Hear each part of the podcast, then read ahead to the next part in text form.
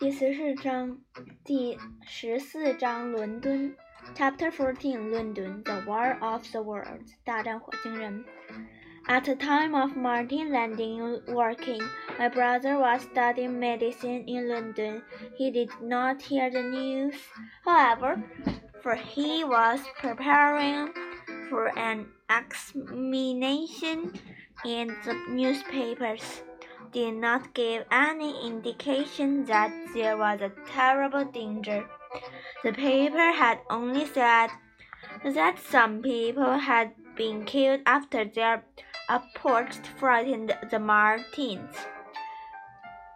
In addition to a lot of articles about Mars and life on other planets, there was a message from working print that that read Martians.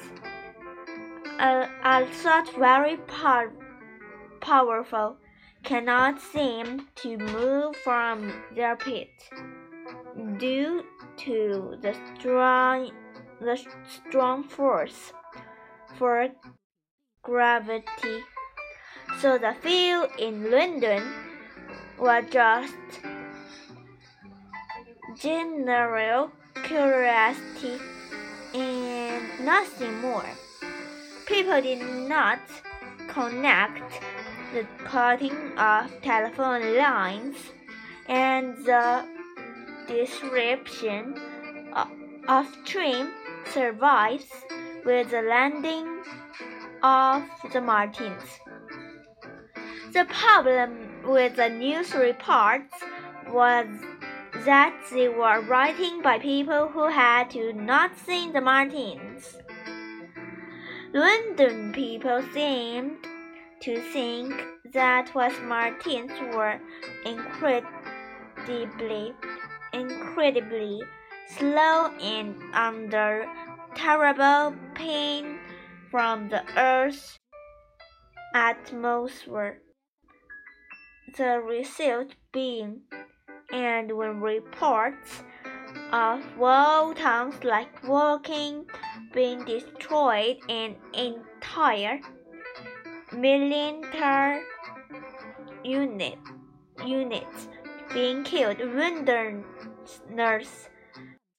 tended to read without much worry or feeling. They were safe, they thought, so everything was okay. Train survives became increasingly disorganized.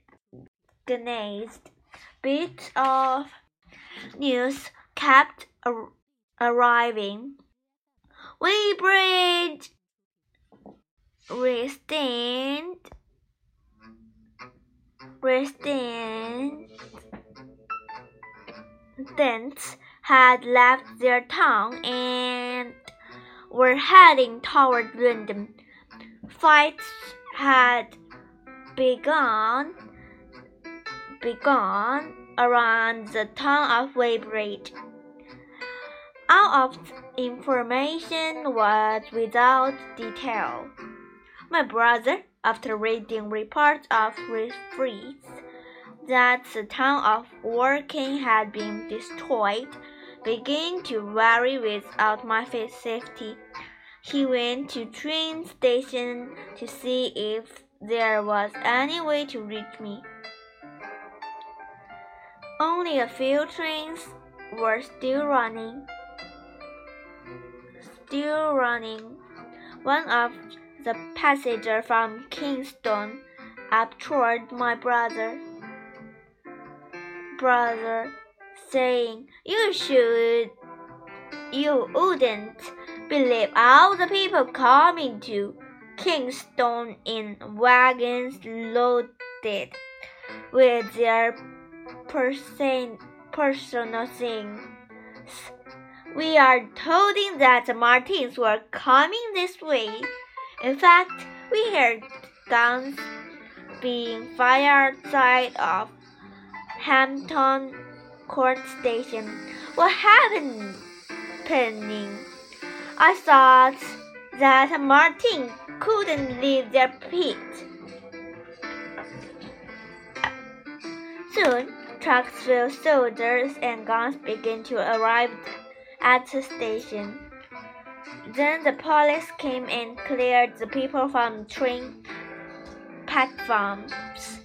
Reports came that a body terribly burned, and being found floating in the river, along with some strange brown-colored mat colored matter. One of the soldiers said that he had seen morning lights flashing in the, Thames from the western from the western edge of town. Leaving the station, my brother walked out under in the incredibly peaceful golden sky. He ran into three newspaper boys who ran town screamed the latest news of the horror in Weybridge. My brother got a copy of paper and it was this moment that he realized just how terrible the station truly was.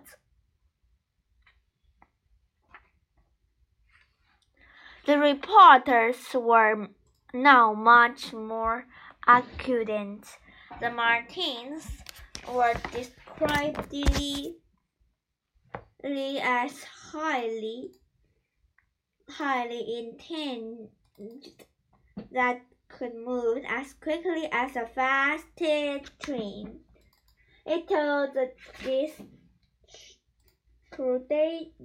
destruction of one of machines that are following destruction of an entire unit of military 100 Shooting of large guns are available or not being placed around London in preparation of their coming.